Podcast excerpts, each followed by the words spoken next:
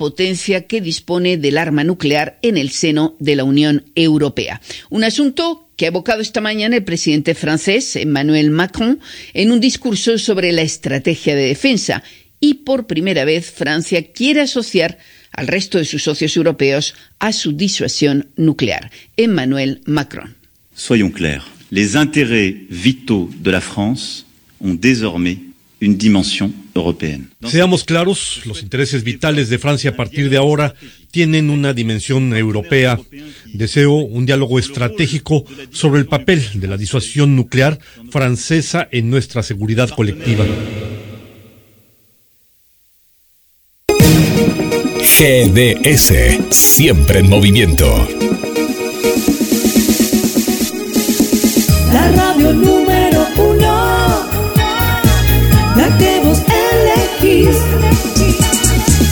GDS, descarga nuestra app. Encontranos como GDS Radio. GDS, la radio que nos une.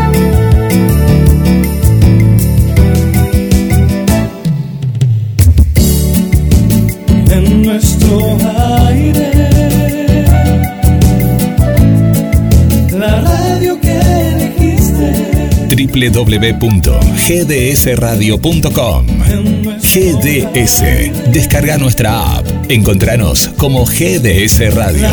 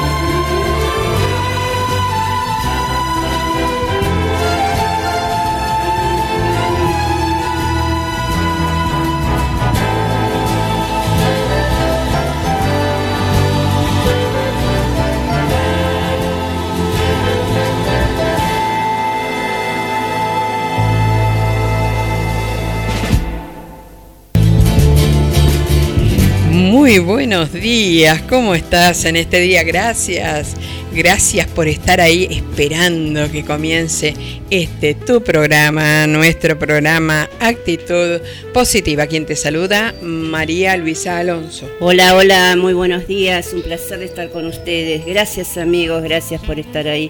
Quien te saluda es Estela Marisluna, en los, controles, en los controles técnicos Guillermo San Martino. Hola, Estela, qué bien, está en el trono, Estela. Hola, María. Estela hoy está, en el trono, de pero viste dicho. que vino con un idioma, hoy está controles, están los controles. Ahí está, Media. Guillermo San Martino. Y nuestro invitado en este día, el señor Juan Carlos Lespada. ¿Cómo estás, Juan Carlos? Hola, ¿qué tal? ¿Cómo les, está- cómo les va? ¿Cómo estás? Bien, bien, muy bien. Con un hermoso día en Mar del Plata. Que vos sabés que muchas veces hay amigos que me dicen, lo que me llama la atención en vos es que preguntás cómo estás. Y sí, es importante saber cómo estás. Podemos levantarnos con un día malo, pero por supuesto, por supuesto que sí. Yo no tengo un día malo, sino que hay días que estoy más o menos dormida, depende de lo que haya dormido. Pero eh, feliz, feliz sobre todas las cosas, como decís vos, Juan Carlos, un día hermosísimo. Aquí, ¿por qué? Porque la hermosura nace desde lo profundo de nuestro ser y ahí vamos a ver un día maravilloso. A veces digo en Facebook, saludo y digo, bue- eh, digo, buen día. Hoy nos saludamos y si encuentro alguna persona medio malhumorada en ese día me dice, ¿por qué nos dice si nos saludamos? Y yo siempre la saludo porque a usted no se le ocurre saludar porque... Y hay otras personas que me dicen, me encanta que usted nos diga así, porque a veces es lunes. No, no te saludo porque me levanté con el tiempo justo. Hoy es martes, no, pero es el segundo día. Vienen a Mar del Plata, amigos, vienen a veranear y me dicen, no, estoy de veraneo, no te veo, porque te veo cuando estoy trabajando en Buenos Aires, me muero. No, yo estoy viviendo en Mar del Plata, ellos en Buenos Aires, pero sí tuve, tengo una amiga y tenemos con Estela una amiga que vino específicamente a vernos aquí en Mar del Plata, la señora de las tres M's. ¿Cómo se llama la señora? Mariela Mónica Montes. Nuestra amiga artista plástica Mariela Mónica Montes, a la cual le estamos mandando desde aquí nuestro Saludos. saludo. Y sí, estamos aquí junto a Juan Carlos Lespada y vamos a la consigna del día de hoy.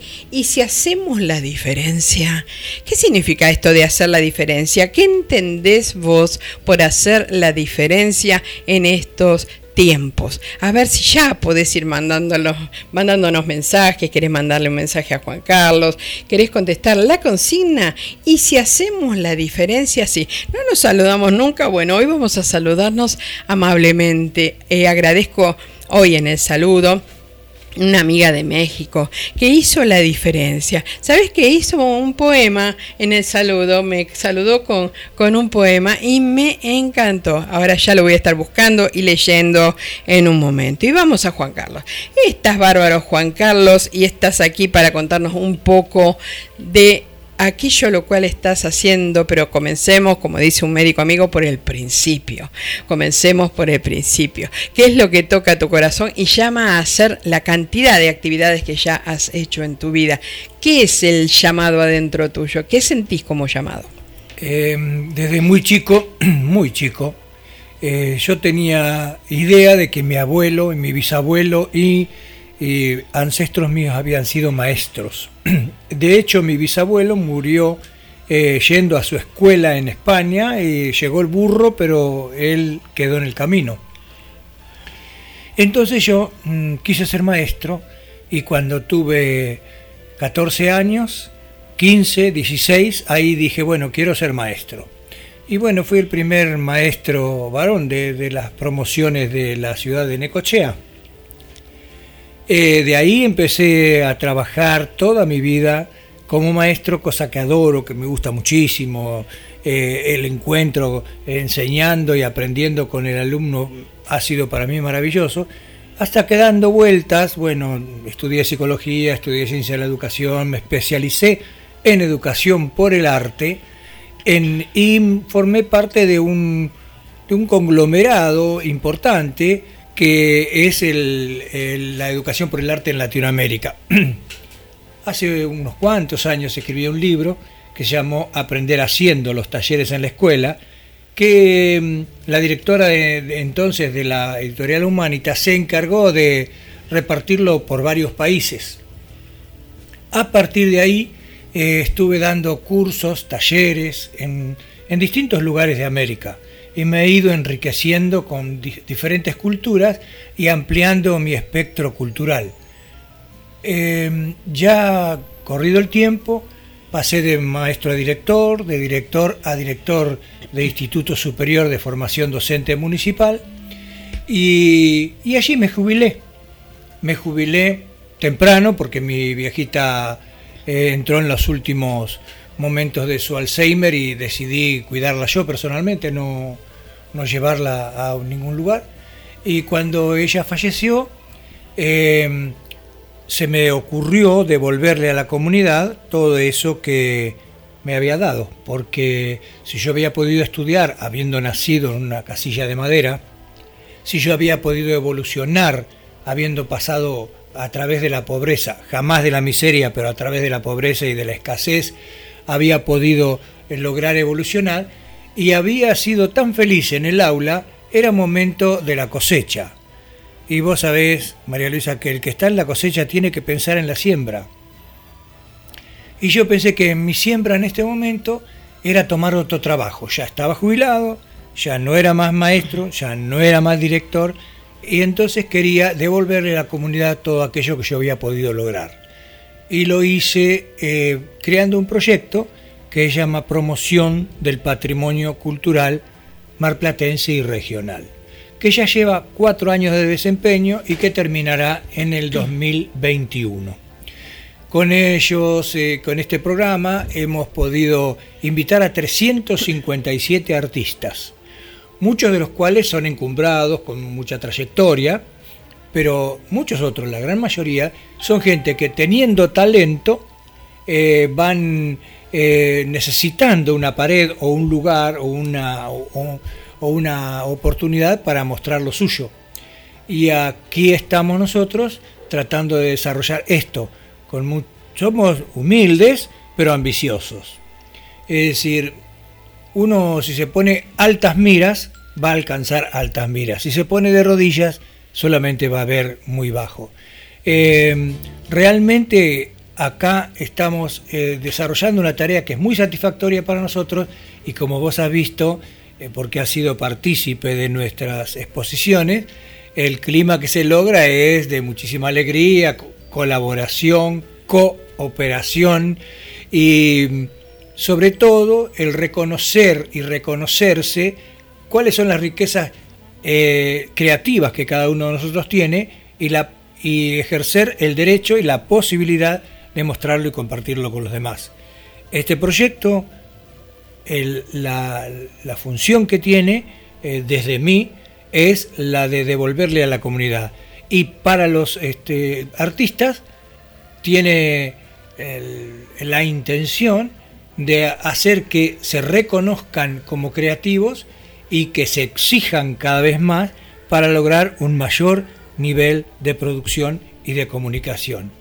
En un mundo tan difícil, donde todo se compra y se vende, donde todo se acumula y se abandona, eh, nosotros también vamos a, a perecer y vamos a ser olvidados. Pero la obra del artista permanece mucho más allá de su vida. Qué bueno, qué bueno lo que estamos escuchando. Y eh, gracias primero por estar aquí Juan Carlos Lespada y hablar con los amigos, con los amigos que nos están escuchando, sabemos de que él, pues, como invitado, está hablando desde su propia experiencia, pero que existen también miles de experiencias las cuales son escuchadas y también tienen su oportunidad y su lugar exacto para qué, para mostrarse. ¿A dónde quiero llegar? A que si vos no has estudiado o no has querido o no te has planteado el hacerlo, muchas veces te dicen, hacelo, hacelo, es lo que te corresponde, hacelo. No todos vinimos a lo mismo en esta tierra. Por eso, vos, vos, vos, que estás ahí, que decís, no, yo pinto, escribo algo ahí, pero para mí nada más vení, mostráselo a Juan Carlos Lespada, que por ahí te dice, tenés un lugar, porque eso tiene más valor de lo que vos estás viendo, estás totalmente corto de vista y vas a tener tal lugar para exhibir, lo cual me parece maravilloso, Juan Carlos, la apertura interna que hay en vos, porque sí, el estudiar lo ideal, Sí, pero sos una persona que visualiza mucho más allá al empírico, como ya vos sabés que te lo he dicho. Y hay algo que le vamos a contar a, a, Guille en este día porque él no lo sabe. El día que desarmábamos la muestra anterior, que estábamos junto con Juan Carlos Lespada, bueno, María Luis Alonso, o sea yo, se le había ido un poco bastante en la mano en su alimentación de ingesta de azúcar y se descompensó. Se descompensó, pero a un nivel muy grande. ¿Por qué? Porque esto sí no lo sabe Juan Carlos, pero saqué los documentos del bolsillo de mi, de mi pantalón, de mi jean, saqué los documentos, la llave, todo. Le dije, tomá, Estela, eh, tené todo vos, porque yo de acá, hospital y hospital, no sé para qué lado, creo que para arriba, pero siento que me muero. Y Juan Carlos se dio cuenta de esto que me pasaba, se acercó con todo su amor, me asistió él. Claro, ¿qué pasa? Llega el día de la siguiente muestra, me mira Guillermo y me dice, ¿qué te pasa? ¿Estás emocionada? Tenés los ojos llenos de lágrimas. ¿Qué te pasa? ¿Qué te pasa? Claro, por poco me muero unos días antes. Eso me estaba pasando en realidad, pero porque me descompensé y porque mi parte alimenticia no la hice como corresponde. Hice una ingesta mayor de lo que debía en azúcares y demás. Y bueno, por poco me, me voy. Sí, me voy. Pasás al otro lado, mira. Eh, no te quedes tan seguro porque en realidad me voy, pero voy a estar siempre. Bueno, ¿Por la- qué? Porque eh, no creo en la muerte. Una- qué fácil. unas clases a, a Estela para que siga y bueno, eh, actitud positiva. Con Total, total actitud positiva, Juan Carlos, aquí públicamente. ¿Sabés que estamos llegando al mundo, no? La primera que me pregunta si vamos a estar al aire es Drina, ¿no es cierto? Y Drina es de... Eh, Washington, Drina, Washington. nuestra amiga Drina. sí, es la primera sí, que sí, me pregunta. O sea que estamos llegando a los lugares donde no nos imaginamos ninguno de nosotros. Pero esto es bueno saber cuando nos asisten por alguna razón. Cuando eh, parece que no- yo me miraba y le digo, Estela, estoy tan demacrada que ya camino, camino con mis ojeras. Le digo, pero estoy tan, tan demacrada. Y bueno, ella me dice, no, no, estás bien. No, no, yo tengo un espejo, me saco foto, me saco selfie. No, horrible mi cara como estaba. Y Guillermo, para completarla, se acerca y me dice, ¿qué estás emocionada? No, me estaba muriendo en realidad. Pero, Pero, yo no creo en la muerte, ahí está el secreto. ¿Por qué? Creo en la desaparición física, creo que nos vamos de esta tierra, creo que vivimos por siempre en el recuerdo de quien la- nos recuerda. Y por eso no debemos ni llorar ni ponernos mal, porque esa mujer que cuidaste, como dijiste vos, en el paso, Juan Carlos, en el paso de Alzheimer, que ha sido tu mamá, va a vivir por siempre adentro tuyo. Y esos genes son innegables. Así que mis felicitaciones porque él también me pudo asistir en el momento indicado. Sí, contame, Guille, a ver qué vas a decir.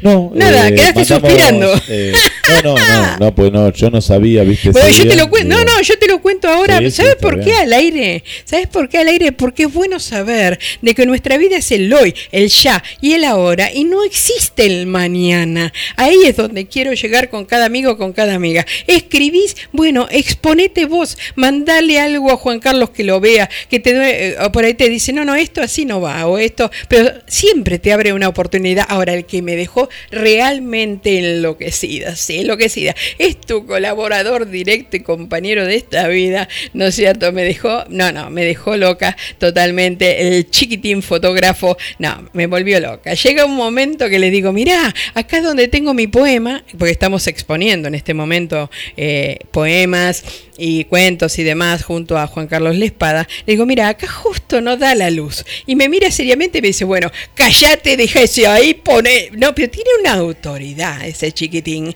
tiene una autoridad de que a mí me mata, no, no, a mí me mata Eh, porque este proyecto es un amor lo que tiene adentro impresionante, sí. Este proyecto ganó muchísimo con Walter porque eh, generalmente el hacedor, el que toca nunca baila, ¿viste? Pero seguro. Como dice el Payo Solá.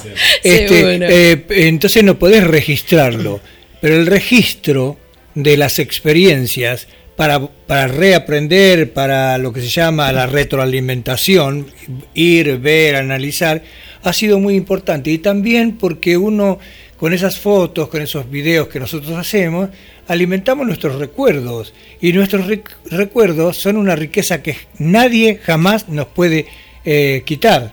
Exacto, recuerdo una foto, resulta que fuimos a un lugar, te cuento Juan Carlos, había sido, no me acuerdo cómo se llama, Guille, me corregirás, en el camino, cuando fuimos, cuando estabas con el zorro, a donde fuimos de los cómics, Eh, a una ese escuela, lugar. la, es la escuela que está en Moreno, casi San Juan, escuela provincial. Fuimos a esa escuela, fuimos eh, ahí de visita y bueno, iba a estar el zorro y ahí haciendo, ¿no es cierto?, con lanzas y todo, haciendo una exhibición, iba a estar Guillermo también eh, vestido acorde, pero él como un niño grande que es, tenía esa emoción adentro de él, esa emoción de que estaba ocupando ese lugar, de que algo que hacía por primera vez iba a espadear con el zorro y estaba él todo, todo metido ahí adentro. Entonces en un momento agarra y abraza a su señora para sacarse una selfie. Entonces se acerca a su señora y se, él se pone en posición de sacar la selfie y yo lo miraba. Pero yo lo miraba así, ¿Quién fue Estela, creo, que me saca una foto a mí así? a mí así. ¿Por qué? Porque yo veía una secuencia realmente emocionante y la plasmaba la foto. Porque en este momento también la que hace el trabajo de fotografía, video, de, es Estela Maris Luna y yo lo estoy poniendo en mi Facebook todo esto, porque este es el trabajo que hace ella, porque capta esas reacciones que, que tengo, que tengo yo, ¿sí? Eh, eh, esa, esa impronta de que veo algo, wow, me emocionó, pero es de parece de teleteatro todo ese movimiento y ella capta todos esos movimientos. Después yo lo miro y digo, ¿qué estaba haciendo acá? Y nunca falta la comicidad de una amiga que dice, tengo la costumbre de poner mi mano en, esta, en una posición, el que no me está viendo, por supuesto, le digo, en una posición así como redondeada mi mano, yo tengo la costumbre de poner, ¿no es cierto?, mi mano en esa, en esa posición y bueno, me hacen todo tipo de chistes, tipo como que me sacaron de la mano, que se me cayó, pero todas esas cosas las capta el que hace fotografía justamente. Claro que sí, sí, el registro es muy, muy importante, muy importante. A veces en mi vida he tenido la oportunidad de ver en un pequeño lugar sentadas las, las pocas personas que son tan importantes para mi vida. Y mi cerebro parece que ha sacado una foto y en los momentos difíciles, en los momentos que la vida te traquetea un poco, empiezan a pasar, chu, chu, una tras de otro, esas fotos que son los recuerdos maravillosos que uno va guardando. Hay una cosa que vos dijiste que me, que me tocó, es decir, yo también pienso que el tiempo es uno solo. El pasado no existe, pero estuvo. El presente es lo que vivimos y el futuro quién sabe si vendrá. Pero para mí el, tiempo es una cosa sola, porque el presente depende del pasado y propende al futuro. Es toda una sola cosa que va pasando, que es como un pan, que está la levadura, el agua y la harina toda junta y la magia del fuego lo transforma en alimento. Nuestro tiempo lo vamos consumiendo de una manera casi indolente. Fíjate vos que Ortega y Gasset nos dice que la vida nos es entregada vacía. ¿A vos te preguntaron si querían nacer? en realidad conocemos aquí, porque hemos tenido en un, en un programa a un varón, de que de esta vida, bueno, por diferentes circunstancias, inclusive tiene escrito un libro en la editorial, que en un principio el primer libro mío y el primer libro de Guillermo hecho en esa editorial, él se ha ido varias veces de esta tierra. Y la última, creo que una de las una de las veces, no puedo decir la última, pero una de las veces, en ese espacio donde él estaba, le preguntaron si, eh, no, no le preguntaron, él pidió volver en el mismo cuerpo.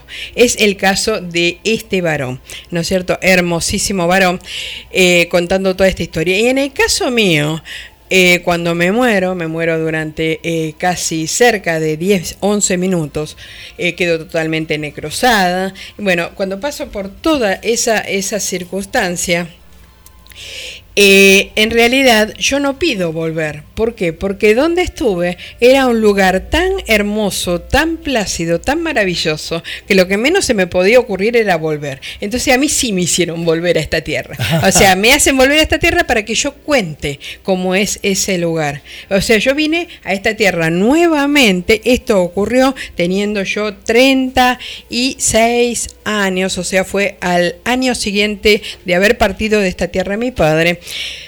Resulta que me van a hacer una operación después de hacer todos los análisis que correspondían, riesgos quirúrgicos y todo lo demás, y un mes de internación.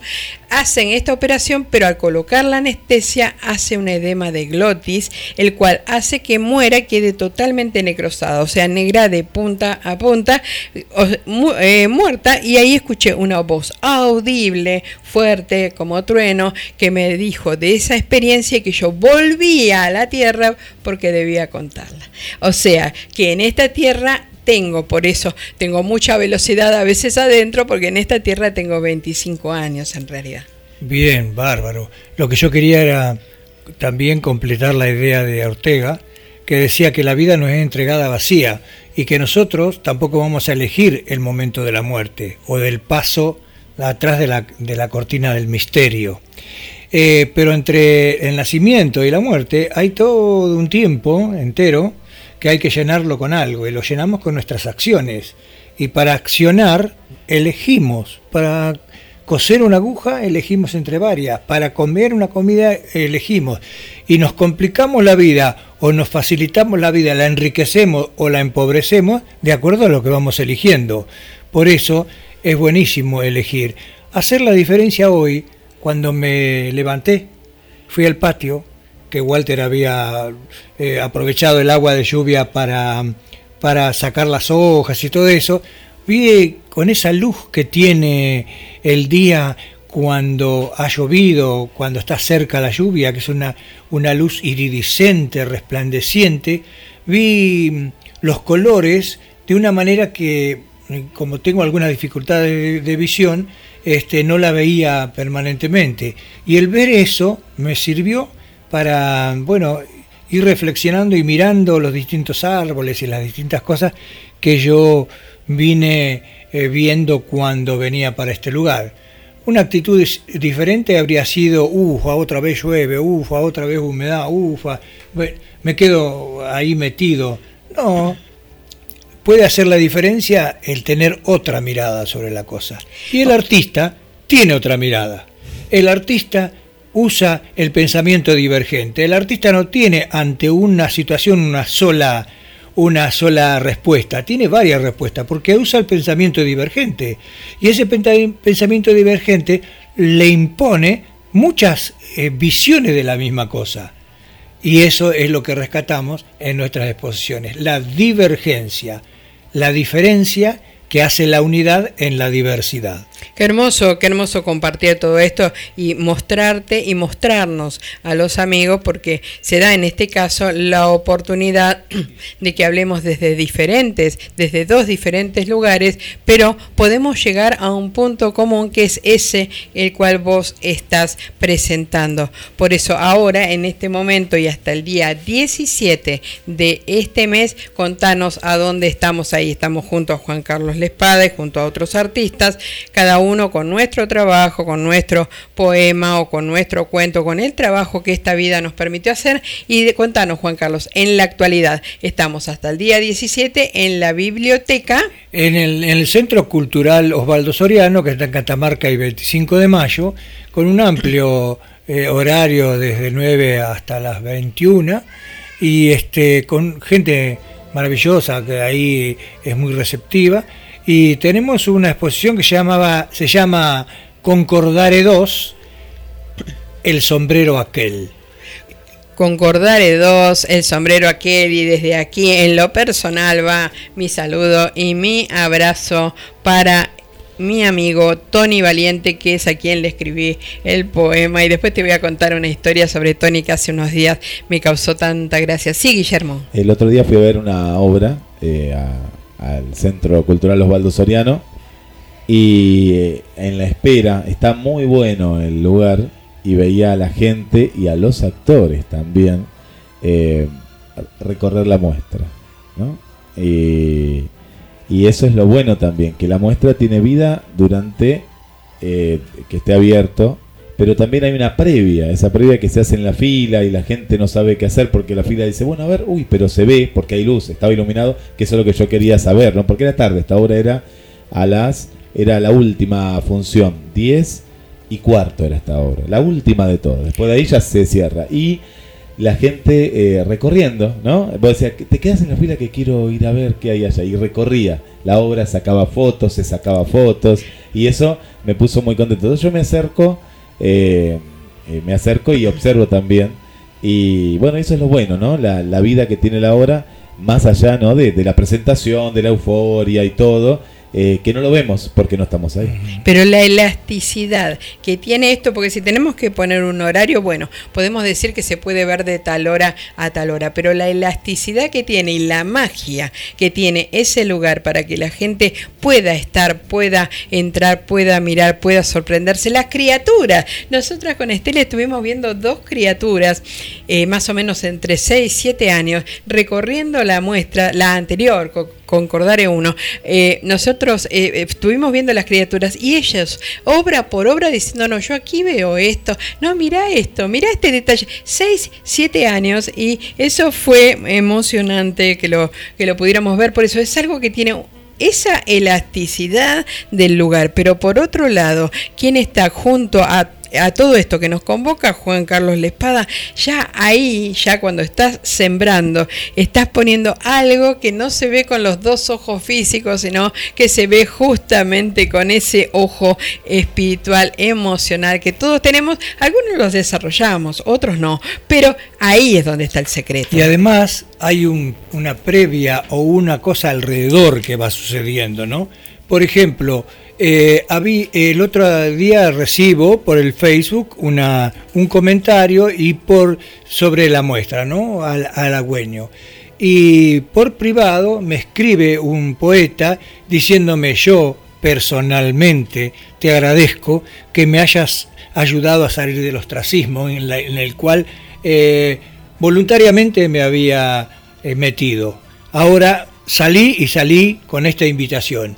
Y así ha sucedido con gente que había dejado de pintar, o con gente, como vos dijiste, que no se animaba, o con gente que pensaba, no, yo para artista me falta mucho, que se atrevieron, eh, pasaron por ese tamiz que es presentar una, una dos, tres obras, y este, pudieron participar en las muestras.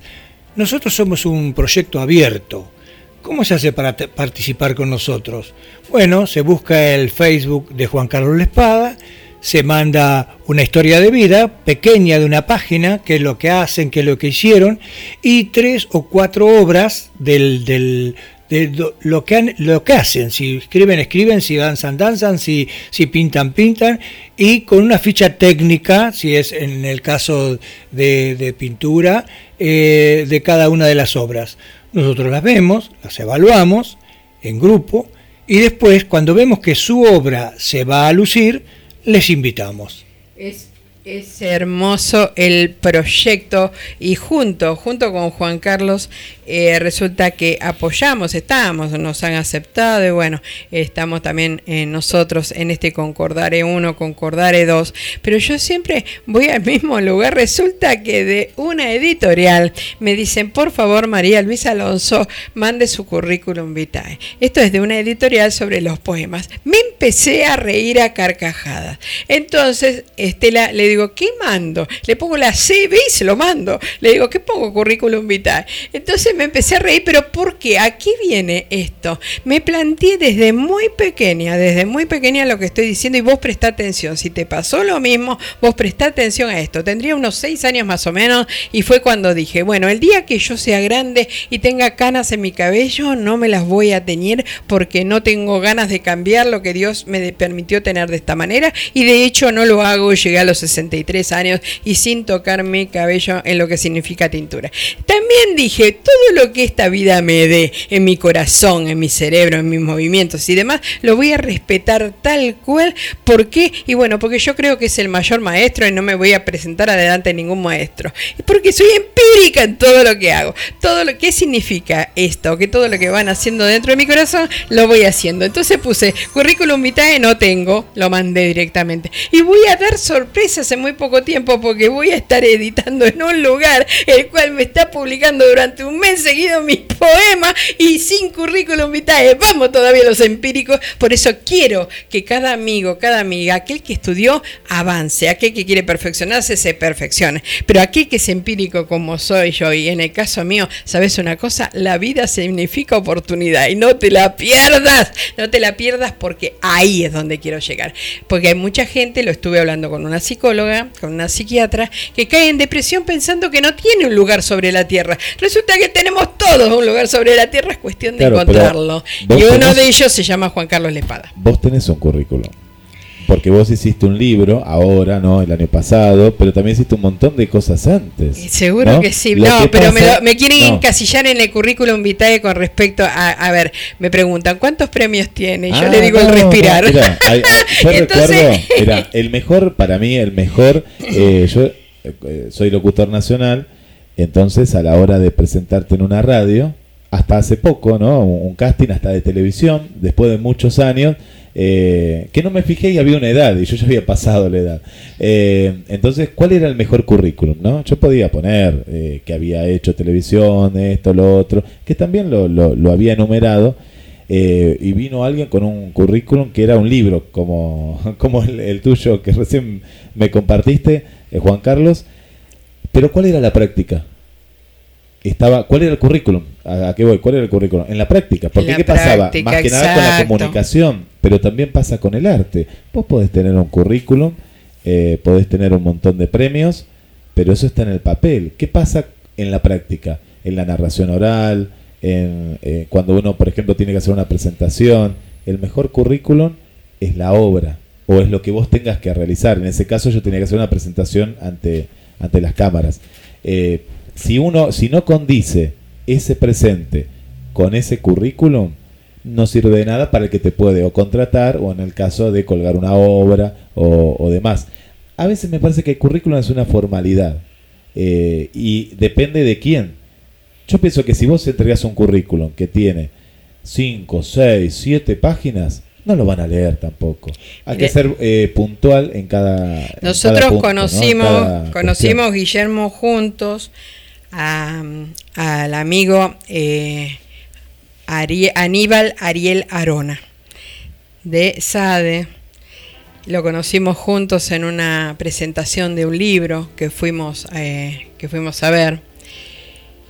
Y hay una palabra, tiene unas palabras tan exactas, tan sensatas. Está por presentar un libro él ahora en marzo. Estuvo en una de las presentaciones. La, en Estuvo la en primera una- lo vi. en la Estuvo en la de la espada, Claro. estuvo en Concordare 1, justamente cuando él se sacó el, o sea, se le había ya, ya tenía que sacarse el yeso que tenía en su muñeca, y ese día estaba, no me pude sacar fotos con él, pero que lo vi, le dijo buenas tardes, ¿cómo está Juan Carlos? Y se fue, o sea, después no lo vi más, pero... No, no, estaba, estaba. Estaba, En realidad debería haber venido a la del sombrero, porque dicen que desde que nació está con el sombrero puesto. Ah, Una amiga me decía. Es, es un hermoso varón, pero por momentos con palabras tan, tan exactas que, mira que vos lo sabés, Guillermo, y, y Juan Carlos seguramente también, pero conmoverme a mí no es tan fácil con respecto a esto, y más que nada con respecto a lo que es las letras. Yo hablaba con él en, en esa muestra donde lo conocimos y le dije, no voy a permitir que una persona corrija más un poema mío.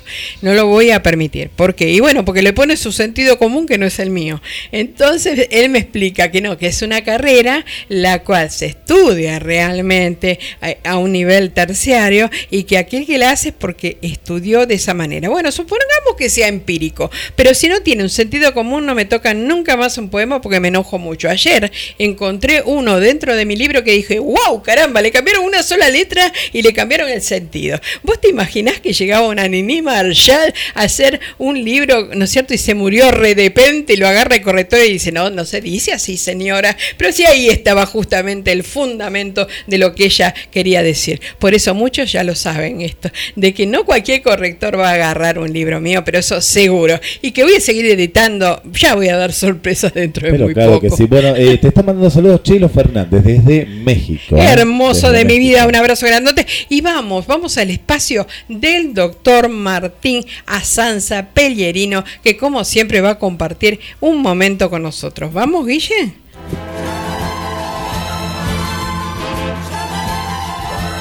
Hola, ¿qué tal amigos? Hoy vamos a hablar de la alimentación clave para tener unos ojos sanos. De alguna manera lo que quiero contar es cómo podemos revitalizar la mirada desde el aspecto nutricional, porque lo que comemos influye tanto en el aspecto exterior de la mirada como en la salud ocular. Es decir, una buena alimentación, querido oyente, puede ayudar a prevenir muchas enfermedades relacionadas con la visión.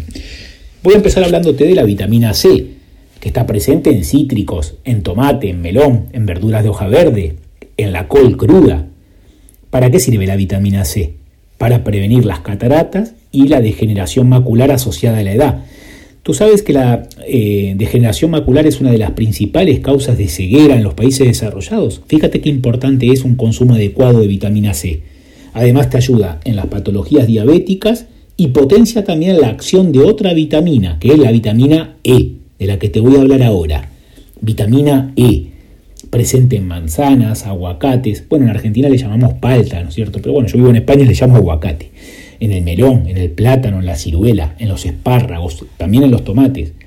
La vitamina E tiene una, función que es preventiva también para cataratas y para degeneración macular, junto con la vitamina C y junto con la luteína. La vitamina B2, también conocida como riboflavina, está presente en la verdura, en la leche, en la levadura de trigo, en la harina integral. Lo que hace sobre todo es estimular la función de la vitamina E, disminuir la fotofobia y también ayuda en el tratamiento del síntoma de ojo seco. La vitamina B12, indicada para hiperemia, que es cuando el ojo está rojo, o cuando hay dolor ocular o hay úlceras corneales. Además de las vitaminas, que las repito, C, E, B2 y B12. ¿Qué podemos tomar? También es importante que tomemos oligoelementos, carotenoides y omegas. Empiezo con lo primero, los oligoelementos. Hay dos que son importantísimos en la salud ocular, el zinc y el selenio. El zinc porque cumple una importante función en el metabolismo de la retina. Además, potencia la acción de la vitamina A. Y el selenio porque ayuda a prevenir cataratas. Dentro de los carotenoides hay dos importantísimos, zeaxantina y luteína. ¿Dónde están los carotenoides? En espinacas, tomates, calabazas, pimientos, brócoli, verduras de hoja verde, en maíz, en la caléndula. Los carotenoides no los sintetiza nuestro organismo, entonces los tenemos que obtener a través de los alimentos o de suplementos vitamínicos. Son protectores naturales de la luz ultravioleta y además nos previenen de las cataratas y de la degeneración macular asociada a la edad. Los omegas. Aquí vamos a hacer una pequeña diferenciación entre omega 3 y omega 6. El omega 3 previene y mejora el ojo seco. Lo podemos ingerir a través de pescado azul, con frutos secos o también hay excelentes complementos alimenticios de omega 3. Y el omega 6, por el contrario, como aumenta muchas veces el riesgo de ojo seco, lo que hay que es consumirlo con moderación. Es decir, tiene que estar equilibrado el perfil de ácidos grasos esenciales. Todos los nutrientes que yo te comenté eh, son metabolizados por completo en el organismo, eh, menos el zinc y la riboflavina, que es la vitamina B2. Entonces hay que hacer un aporte controlado siempre de zinc y de riboflavina porque el metabolismo no es completo. En resumen, querido oyente, para mantener tu visión en óptimas condiciones tenés que llevar una dieta equilibrada que contenga frutas, verduras, lácteos, pescado azul, complementos alimenticios que te ayuden, cuidarte del sol y hacer este, una vida siempre en coherencia, mirando con alegría, mirando desde el amor y mirando desde la gratitud. Nos sentimos muy prontos en las ondas, les envío a todos un abrazo cálido desde España.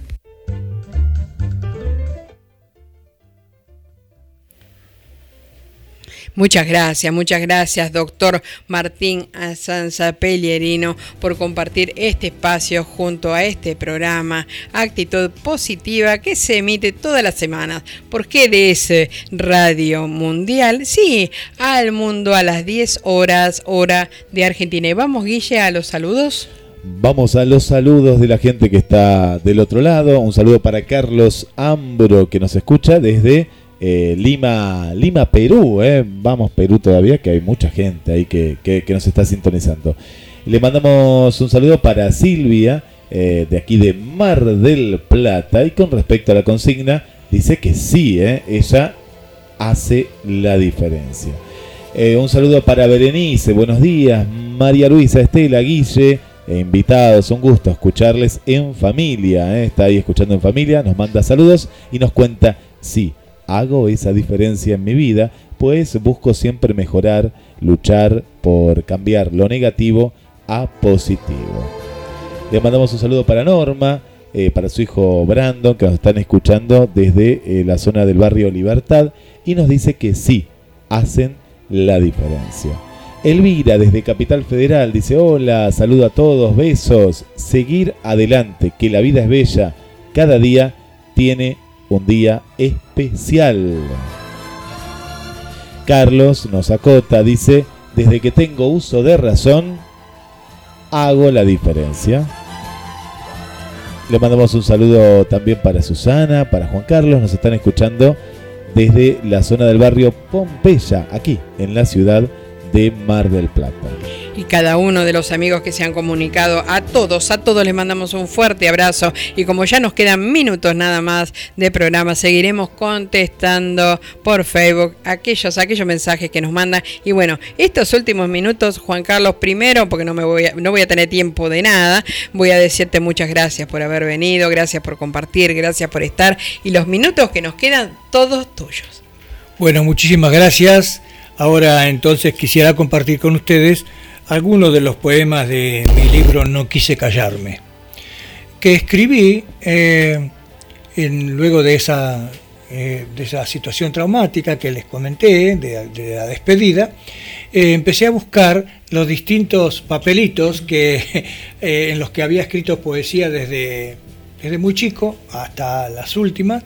Elegí un montón, quemé otro montonazo y las elegidas pasaron a ser este libro que se llama No quise callarme.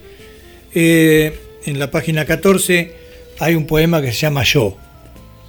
Yo vengo del mar, de la ola brava y sonora, de la espera, de la arena marcada por el viento, del sol del atardecer vengo que se dora sobre el infinito.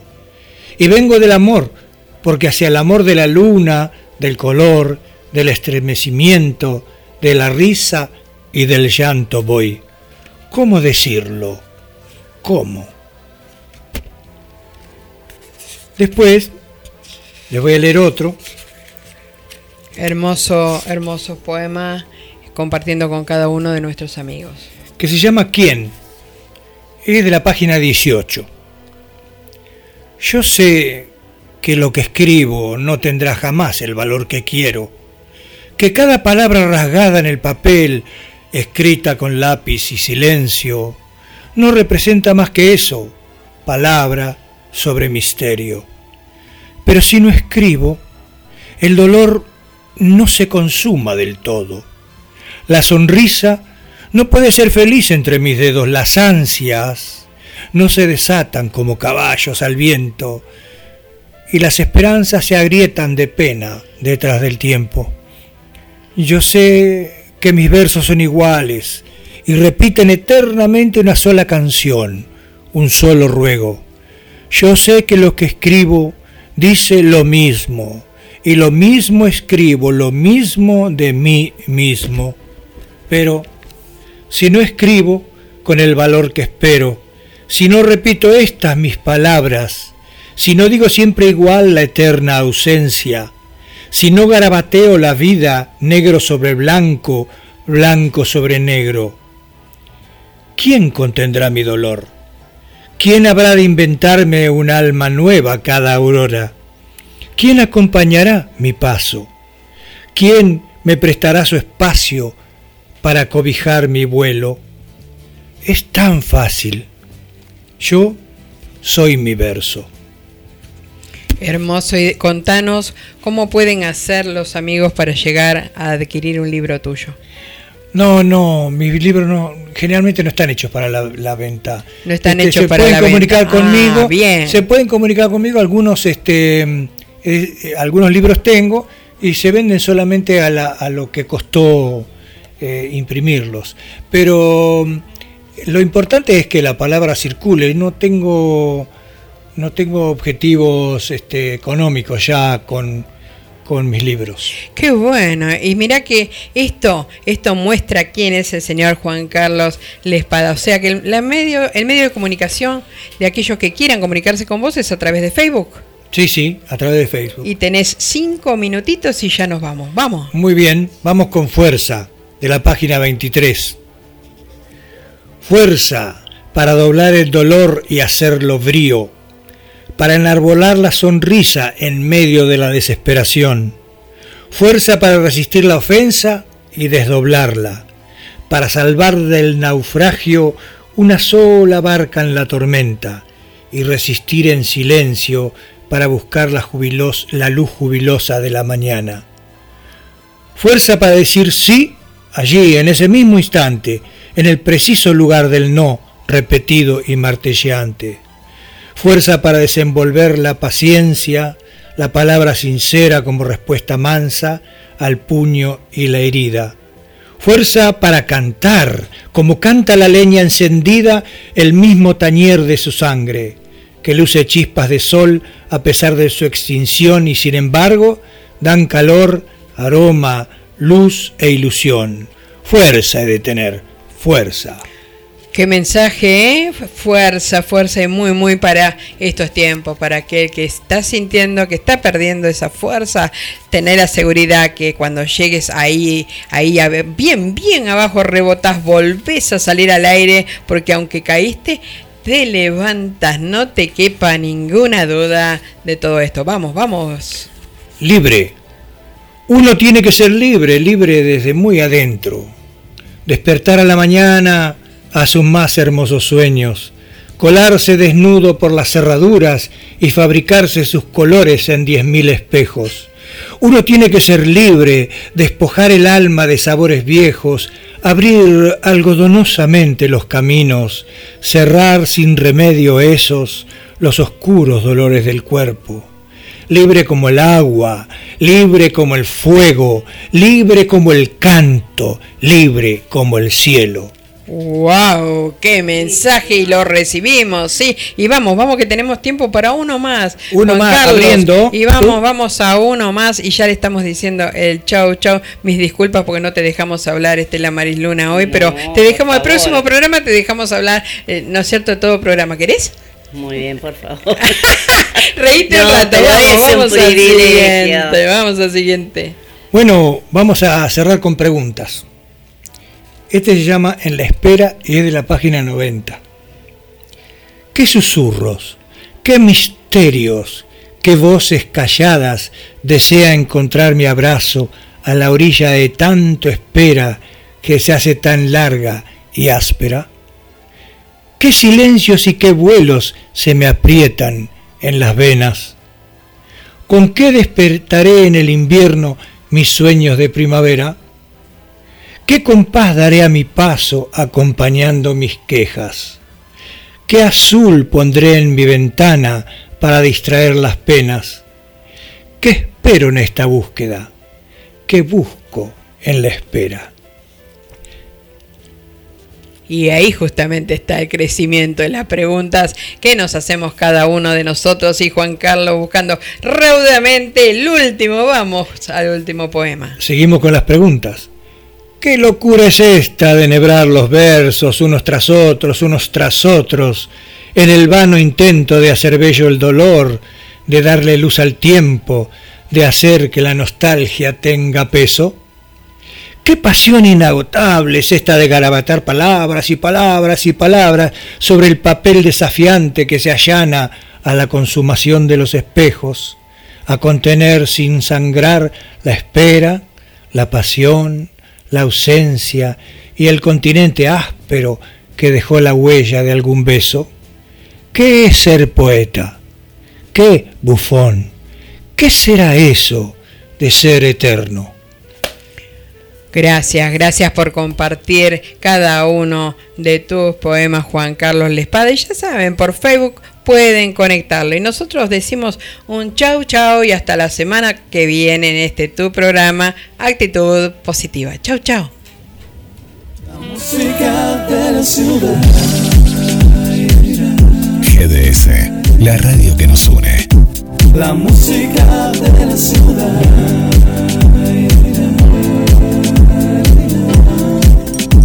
La música de la ciudad.